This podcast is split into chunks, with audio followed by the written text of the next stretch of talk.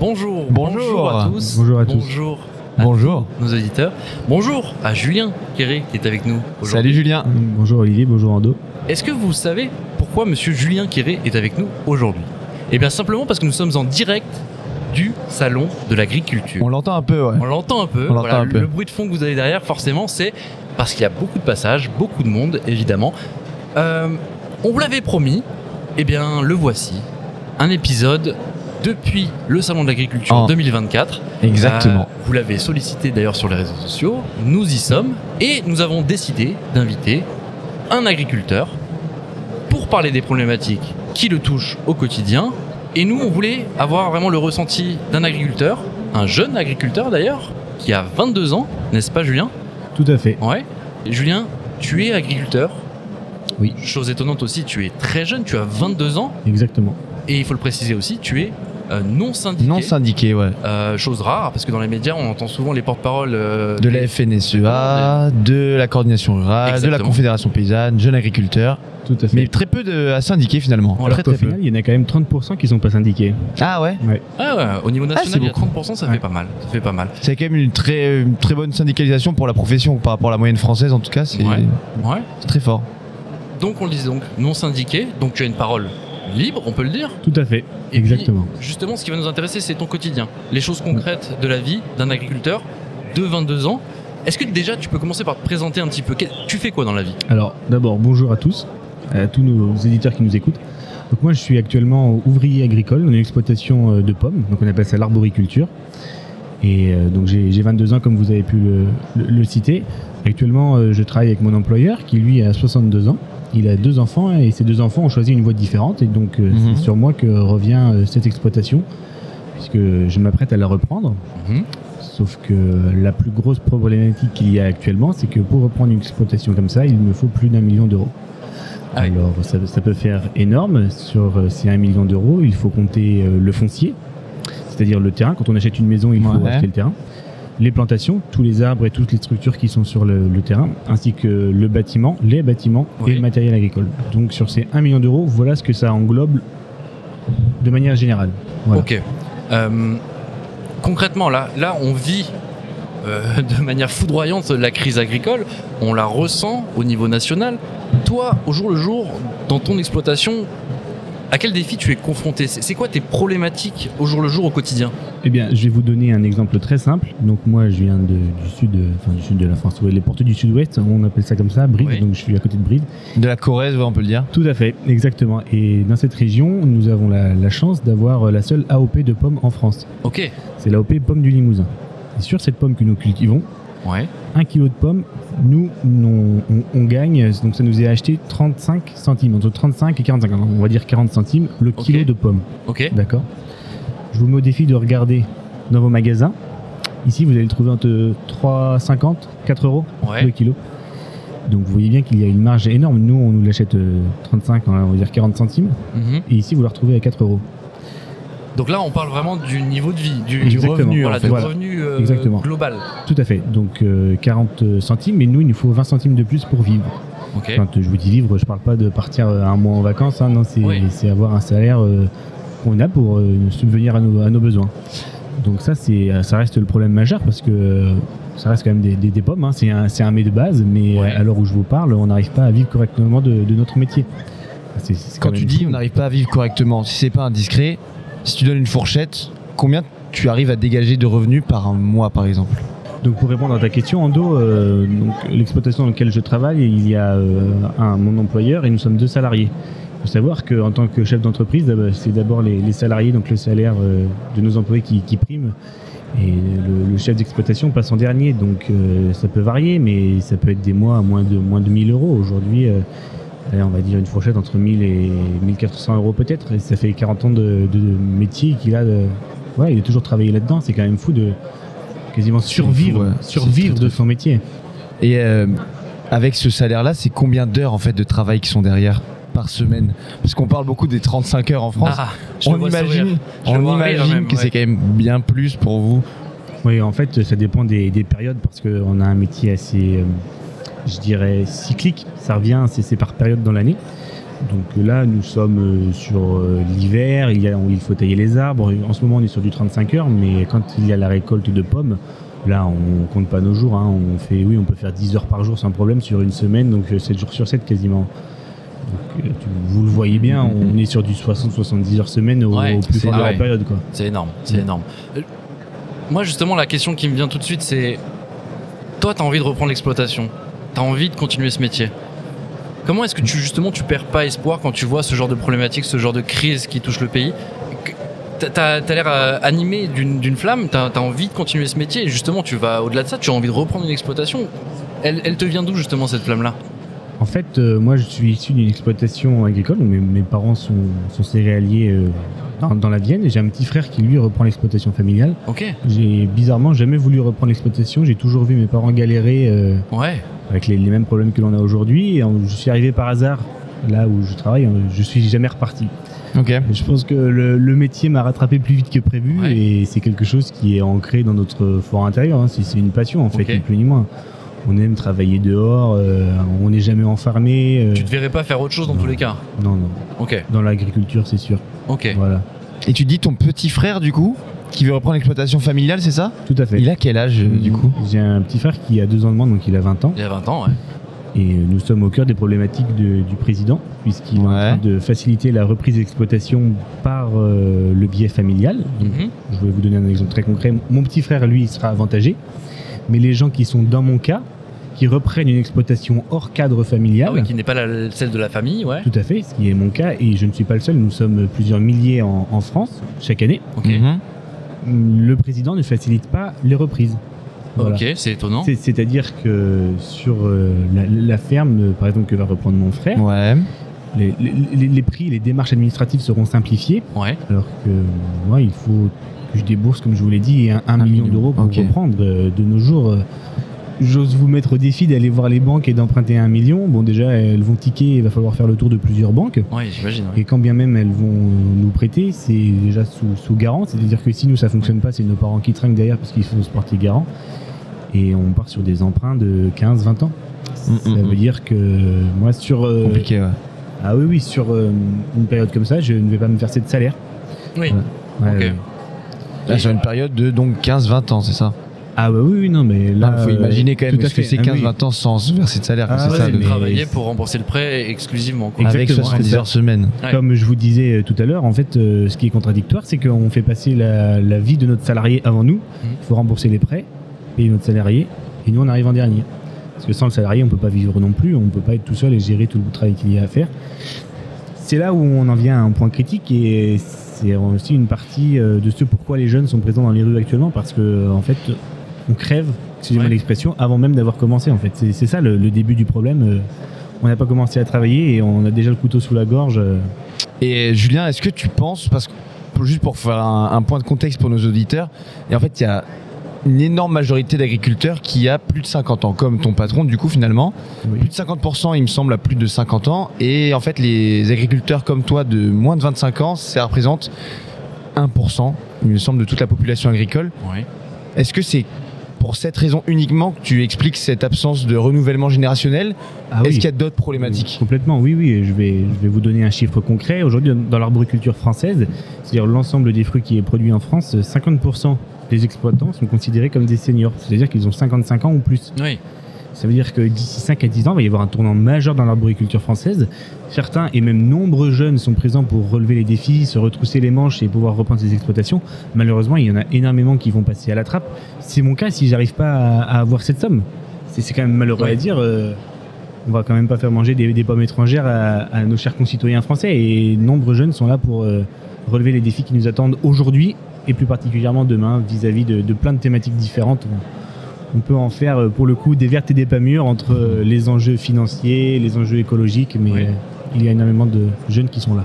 justement, ces problématiques qui te touchent toi personnellement, quelle solution tu imagines? Quelle- Est-ce que là, déjà on a vu quelques annonces de la part déjà de Gabriel Attal il y a quelques semaines, Emmanuel Macron au salon ce week-end.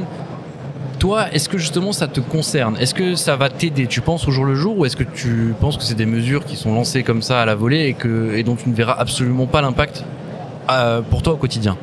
Moi, ce que je trouve dommage, c'est que le président se concentre sur euh, les revendications à l'heure qu'il est, Mhm. on a l'impression qu'il a des visières et qu'il est fixé sur euh, le moment à l'instant T.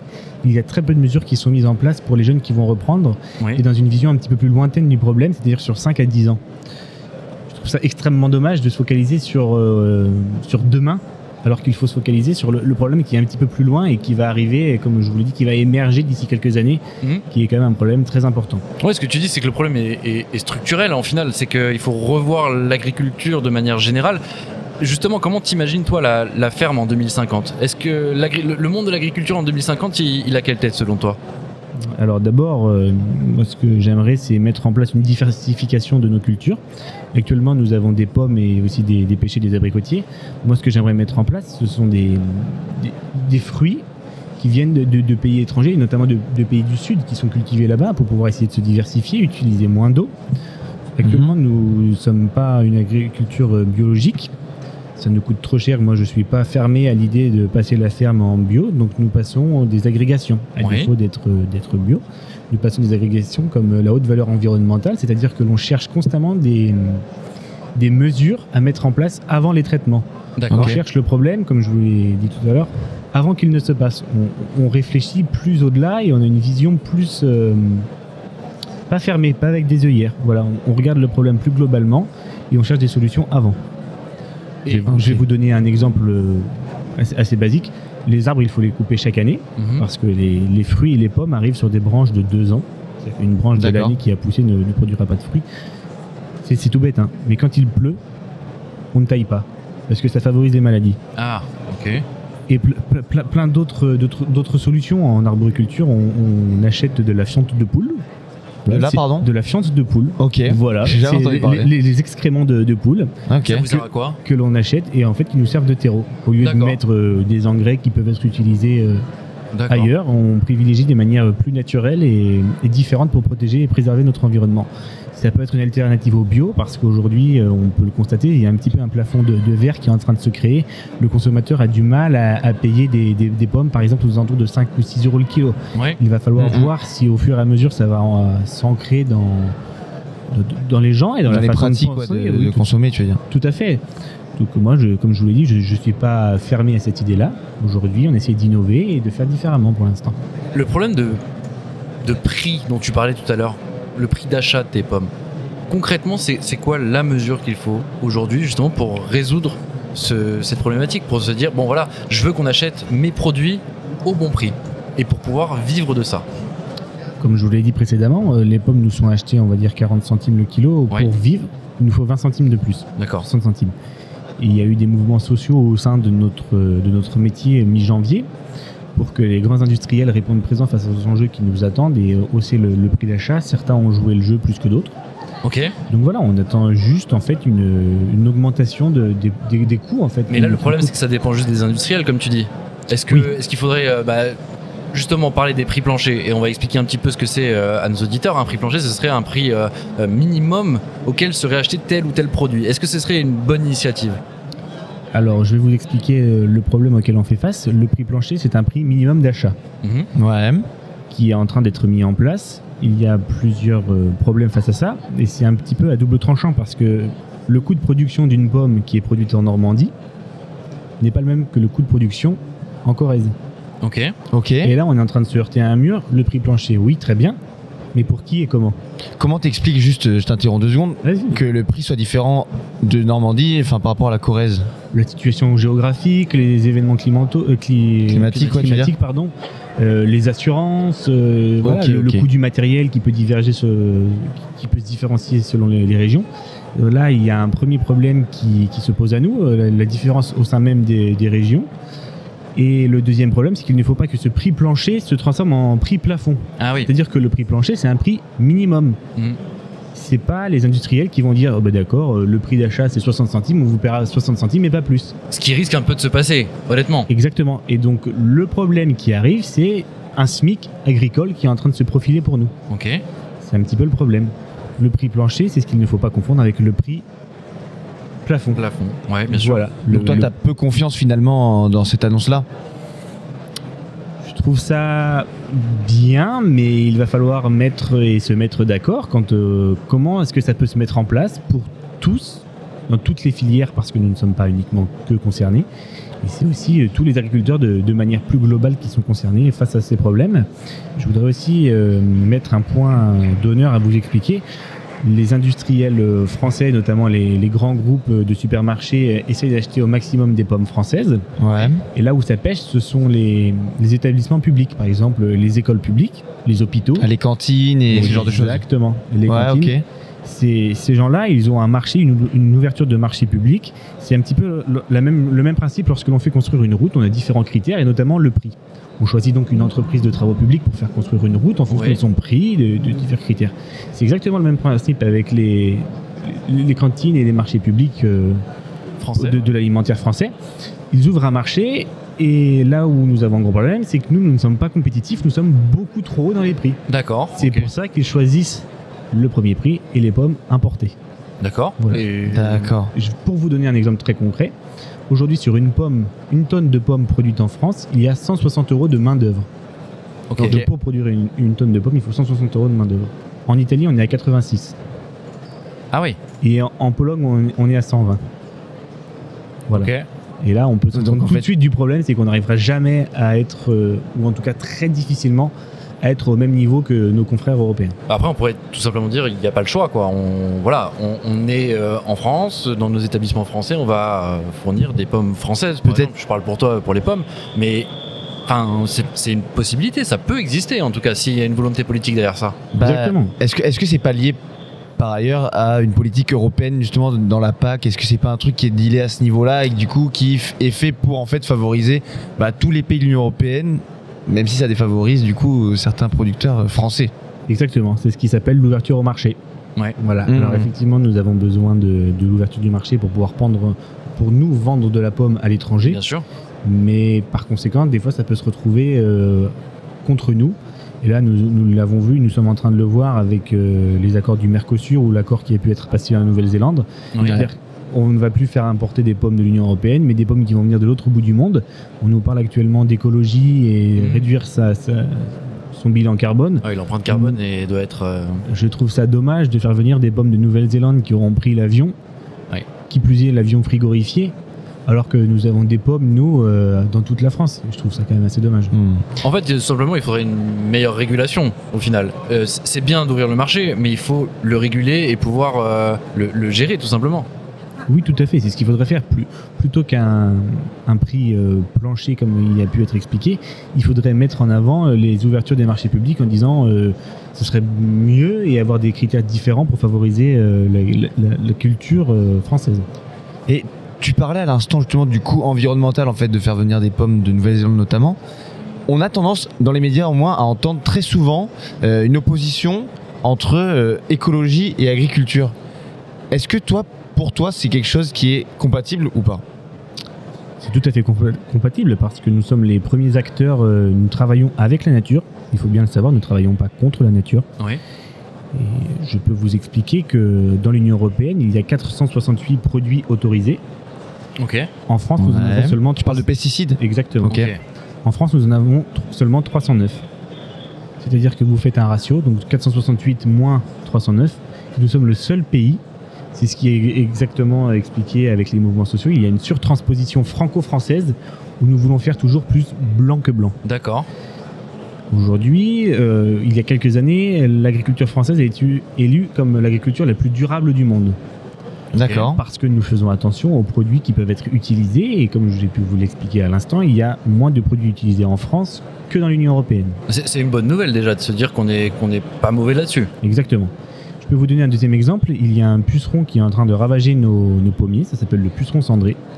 Il y a une seule molécule qui est autorisée en France, Ok. qui va être interdite d'ici deux ans. Pour le combattre, ce puceron cendré, c'est ça? Exactement. Et c'est la seule qui est efficace C'est la seule qui est efficace et qui est autorisée en France, Ok. Ah ouais. qui va être interdite d'ici deux ans. Moi, je veux bien qu'elle soit interdite, Et on fait comment mais, après? mais exactement, on fait comment? Alors que nos collègues et nos confrères européens, ils ont cinq produits différents pour combattre ce puceron.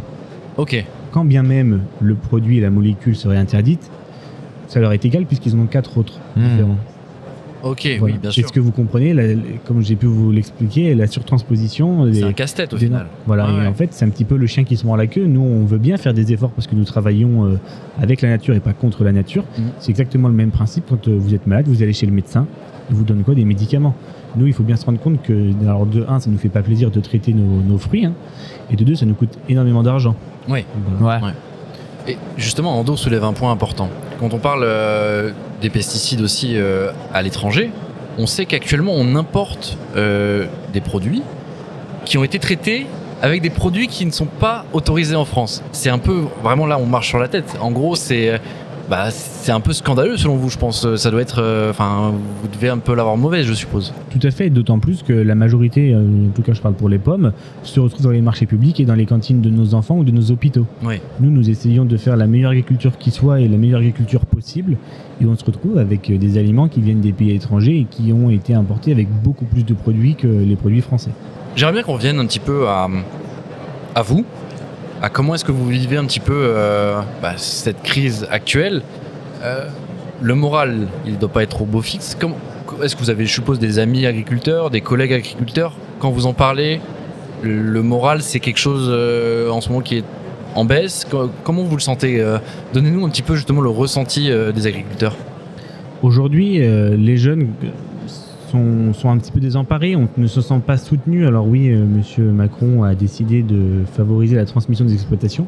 Pour l'installation hors cadre, ça reste quand même euh, assez compliqué. Moi, comme j'ai pu vous l'expliquer, je dois emprunter un million d'euros Ouais. avec des, des crédits euh, et des taux d'emprunt à 5%. Ça me fait 50 000 euros de plus. Ouais. Et donc on part sur du plus d'un million d'euros, c'est ce que j'ai pu vous dire. Euh, Ce que je pense et ce qui pourrait être mis en place, ce serait un crédit à taux zéro pour Pour les commencer. agriculteurs Oui, pour Ouais, ceux qui, exactement. Au moins pour ceux qui s'installent. Après, une fois qu'on est installé, qu'on arrive à amortir, euh, on peut emprunter avec des taux un petit peu plus supérieurs, mais au moins quand on s'installe, emprunter à taux zéro. Il y a une deuxième idée qui pourrait être mise en place. Ce serait une plateforme qui pourrait recenser euh, les agriculteurs qui partent Et mettre en relation les agriculteurs qui partent avec les agriculteurs qui veulent s'installer. Bien sûr. Une Voilà. forme d'application ou même, même un site institutionnel qui, Ouais. pourrait, qui pourrait regrouper tout ça. Sur de plateforme, quoi. Ouais. Euh, Exactement. Vous- Parce que Ah, aujourd'hui, aujourd'hui, il faut réaliser que le, le, le métier, c'est un, un enjeu, un intérêt national, mais il faut que sa conception et sa mise en œuvre eh bien, nécessitent euh, une échelle plus locale, comme j'ai pu vous l'expliquer, avec le problème et, et les, et les pommes normandes et les pommes corésiennes. Il faut Oui. que ce soit plus centré sur les départements et créer ce genre d'application pour être bien pour les agriculteurs qui veulent s'installer. D'accord. Euh, On a, on a vu euh, notamment à l'occasion de ce salon, à l'ouverture, en fait, euh, au moment de l'inauguration du salon par le président de la République, des scènes de violence très inhabituelles. Alors, je crois que c'est pour le coup, toi, ton premier salon, mais de mémoire de tout le monde, en fait, on n'avait jamais vu ça. Donc, en gros, pour ceux qui n'ont pas vu en tout cas les images, les grilles ont été forcées par certains agriculteurs. mhm. Il y a eu du coup de grosses tensions et des affrontements avec les forces de l'ordre. Est-ce que toi tu comprends que euh, bah, justement cette violence-là, parce que c'était donc une violence suscitée par la venue du président, est-ce que toi tu la comprends cette violence? Oui, elle est compréhensible. Nous ne faisons pas grève euh, très régulièrement. Quand nous faisons grève, c'est qu'il y a quelque chose et il y a un mal-être au fond de notre pays. Monsieur Macron a dit que la violence ne portait pas à propos, qu'il privilégiait le dialogue. Malheureusement, si nous en sommes arrivés là, c'est que peut-être que depuis 2017, il n'y a pas eu assez de dialogue. Sur le salon, il y a eu les CRS qui ont été déployés. Mhm. À mon humble avis, ça a fait monter la tension plus qu'autre chose parce que nous sommes de simples agriculteurs, on n'est pas des black blocs à jeter des pavés sur les CRS. Et ce qui est même assez rigolo, c'est que les CRS sont venus nous voir et nous ont dit en rigolant, on préfère recevoir des œufs Ah oui. que des pavés. Oui, bien sûr. Ils sont venus nous voir après, donc euh, ils nous ont aussi dit que nous avions raison de nous battre parce que Ah nous sommes le premier maillon de la chaîne et qu'il n'y a sûr. que comme ça que nous allons nous faire entendre. Tu trouves ça choquant de, qu'on envoie des CRS pour euh, des agriculteurs finalement? A l'habitude de voir les tensions avec des militants d'ultra-gauche, des Mhm. black blocs, etc. Là c'est vrai que c'est des scènes euh, stupéfiantes. Je pense qu'il n'y aurait pas eu les CRS, ou peut-être pas autant, parce qu'il y en avait quand même un nombre assez impressionnant pour Oui. y avoir été. Et j'ai pu être au hall 1 quand ça s'est passé. Ouais. J'ai pas pu tous les compter, mais ça se comptait en, en plusieurs centaines, euh, armés avec les, les boucliers et les casques sur la tête. C'est Ouais. vrai que ça, ça peut faire monter la tension plus vite que prévu, et je pense que c'est ce qui a été le cas. Ouais, parce qu'il faut le préciser quand même, on, on- on va le dire de manière générale, depuis le, depuis le début de cette crise, les, les actions qui sont faites par les agriculteurs, ça reste relativement pacifique. C'est on a pacifique. Oh, il y a eu quelques petits débordements. Non, c'est vrai, c'est vrai que maintenant que tu le dis, il y a quand même eu certains Mais- débordements. Mais de manière générale, c'est pacifique et, euh, et il, faut, il faut le reconnaître. Et ça se passe toujours relativement dans le calme et dans le dialogue. Le but du jeu, c'est quoi? Là, parce qu'on voit vraiment, tu, tu parlais d'Emmanuel Macron, on parlait d'Emmanuel Macron et de la venue, et de la venue du président euh, ce, ce week-end. Le défilé des politiques, il va pas s'arrêter. hein. Toute la semaine, il y a, il y a- il y a énormément de monde qui est attendu au salon. Est-ce que tu trouves ça normal? Est-ce que c'est des choses qui vont être utiles selon toi euh? Je pense que c'est normal qu'ils viennent visiter les agriculteurs parce que c'est donc le premier maillon de la chaîne alimentaire française. Ouais. Maintenant, j'ai bien l'impression que les politiques font de la politique sur le dos des agriculteurs en vue des européennes qui approchent. Une forme de récupération, contre, quoi. Exactement. Et ça, par contre, ça, ça me dérange un peu quand même. Je trouve ça dommage parce que parce qu'on a l'impression d'être utilisé plus qu'autre chose, alors qu'on veut juste faire entendre notre voix et ce qui se passe mal dans nos campagnes. Mhm. Voilà. Le fait par exemple que, euh, je sais pas si tu as vu la liste euh, Renaissance du parti de Emmanuel Macron a nommé comme le parti de la droite, euh, les Républicains, deux bah, en fait agricultrices Ouais. euh, comme tête de liste en fait, ou au moins issues du monde agricole. Toi, tu penses que c'est vraiment de la récupération ça ou, Oui. ou tu crois fondamentalement dans ce- ces choix-là Non, non, euh, comme il a pu le, le préciser il y a quelques jours, il veut faire passer euh, l'agriculture euh, au même rang que la défense ou, ou, la, ou la sécurité du pays. Donc il est obligé de mettre des gens du milieu agricole, issus du milieu agricole, et visiblement pas que lui, j'ai pu voir ça aussi dans, dans les journaux, qu'il y a des gens de la- issus du milieu agricole qui sont en- dans les listes pour les européennes, parce qu'il faut... euh, il faut essayer de jouer sur les agriculteurs. Je trouve ça dommage euh, d'arriver là, mais oui, euh, c'est compréhensible qu'il les ait placés là. Toi, selon toi, ils surfent un petit peu entre guillemets sur euh, sur cette crise et limite, euh, ça va être le facteur X pour euh, pour aller gagner les européennes? Ah oui, oui, oui, c'est quand même une crise qui est en train de se jouer, une crise majeure. Oui. C'est malheureux à dire, mais ça fait le buzz. hein. Les agriculteurs qui, se révoltent, euh, c'est une fois tous les dix ans, et là, c'est en train de se passer. Euh, on sent dans nos campagnes, ça bouillonne et les gens sont assez révoltés parce que, parce que nous, ne nous sentons pas écoutés. Et voilà, les européennes approchant, euh, oui, effectivement, c'est un enjeu pour être élu.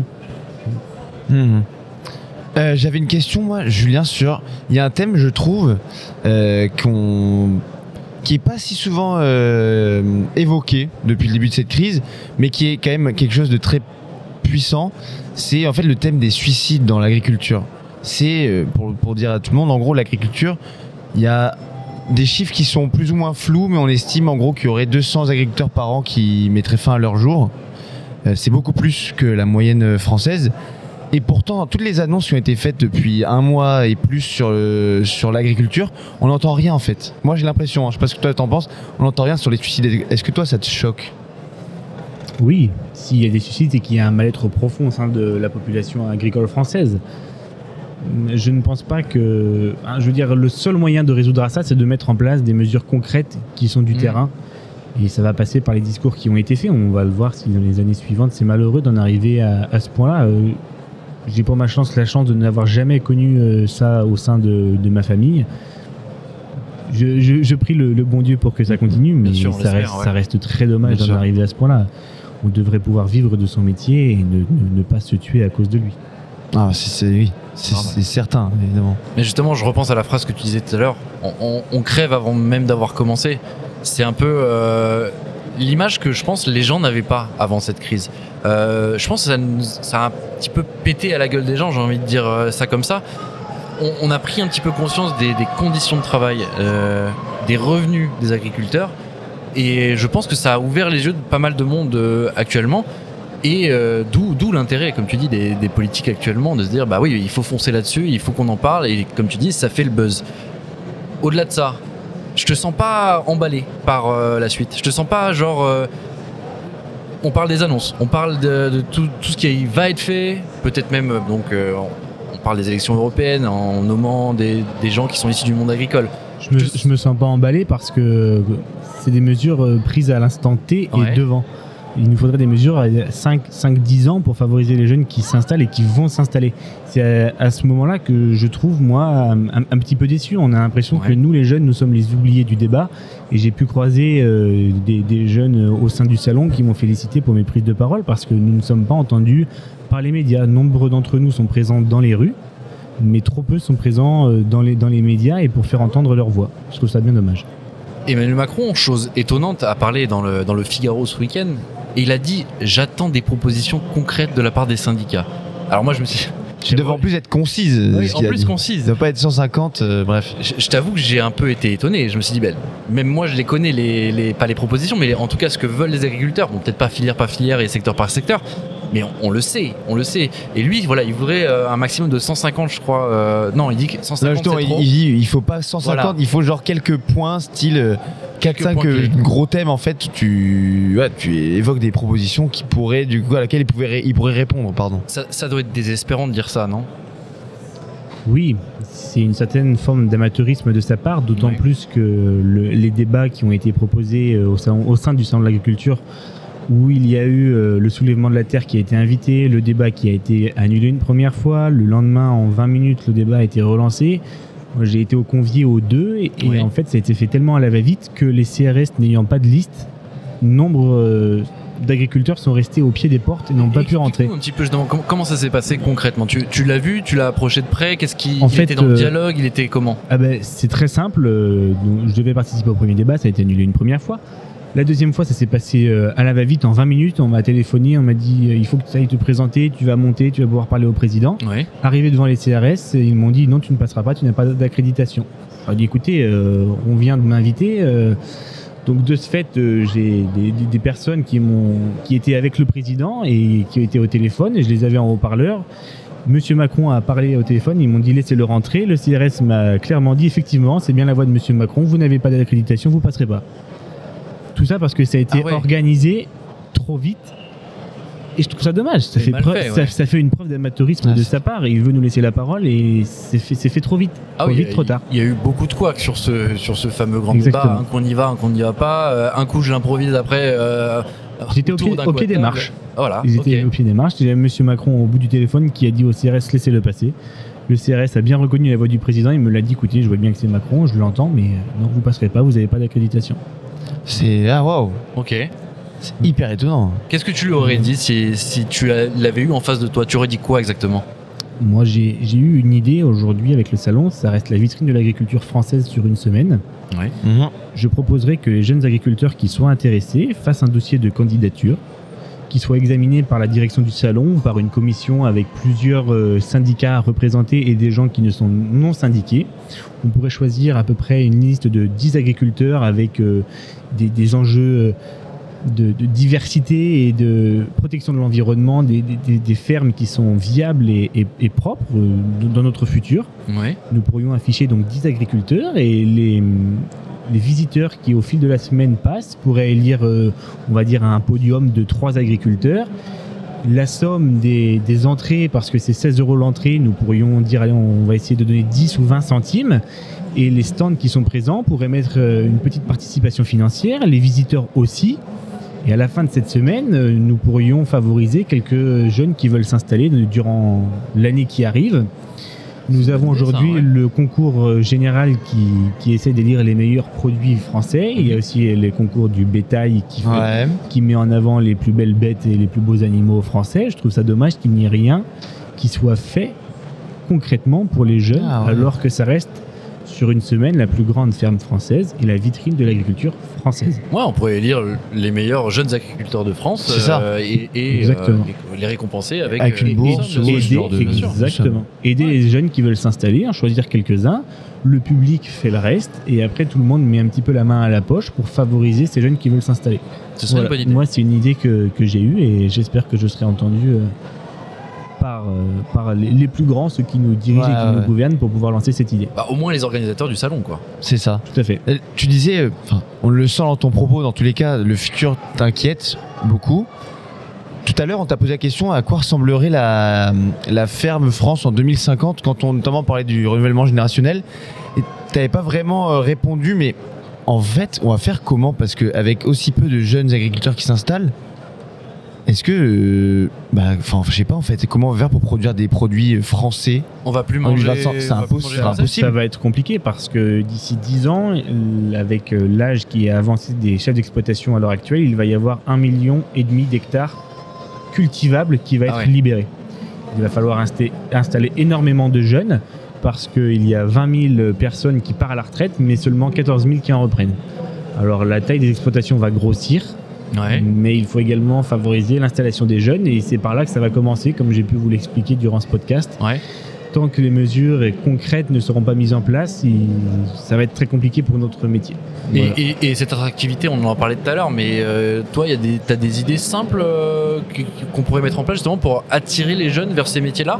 Parce qu'on on imagine forcément que, tu le disais, c'était une vocation pour certains, mais euh, à l'école, on, on pense jamais à orienter les jeunes vers, euh, vers l'agriculture. C'est des, des choses dont on n'a jamais entendu parler. Enfin, je, je parle personnellement en tout cas. Non, c'est si vrai qu'en tout cas dans des lycées euh, en filière générale, Oui. qui est mon cas, Ouais.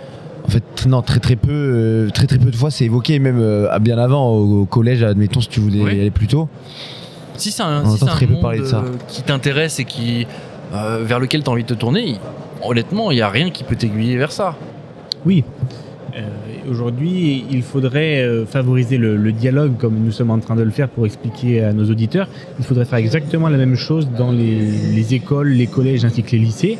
Il faudrait inviter des agriculteurs ou même que les agriculteurs se, décident à, expliquer le métier, en quoi il consiste pour euh, animer et faire venir et- et se rendre compte qu'au final, ce métier, oui, effectivement, nous rencontrons des difficultés, Mhm. mais ça reste un métier de passion et même si dans une classe ou si dans un, un collège il y a une personne qui est décidée à faire ce métier, alors ce sera quand même un but, euh, ce sera un, un réel succès. Voilà. Et il faudrait l'encourager, effectivement. C'est ça. Euh, Comment on peut t'aider? On va parler très concrètement. Aujourd'hui, tu, tu nous le dis, tu voudrais reprendre l'exploitation dans laquelle tu travailles actuellement car euh, le gérant part à la retraite.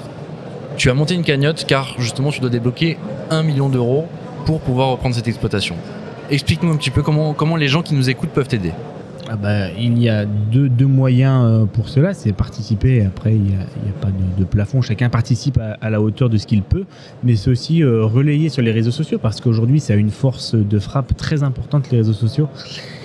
Et moi, je, ce que j'aimerais dire, c'est que ça me fait pas plaisir de, de passer par, euh, par cette cagnotte. Si je n'en avais pas besoin, je le ferais pas. Et c'est la même chose pour les aides, euh, comme on peut l'entendre, les aides PAC. Nous, on veut pas vivre des aides, on veut juste vivre de notre métier. Et c'est le cas avec cette cagnotte. Si c'est, c'est malheureux de dire ça, mais si je ne, ne fais pas cette cagnotte, je pourrais, je pourrais pas vivre. Ça va être compliqué pour, pour ma femme, pour mes, mes futurs enfants.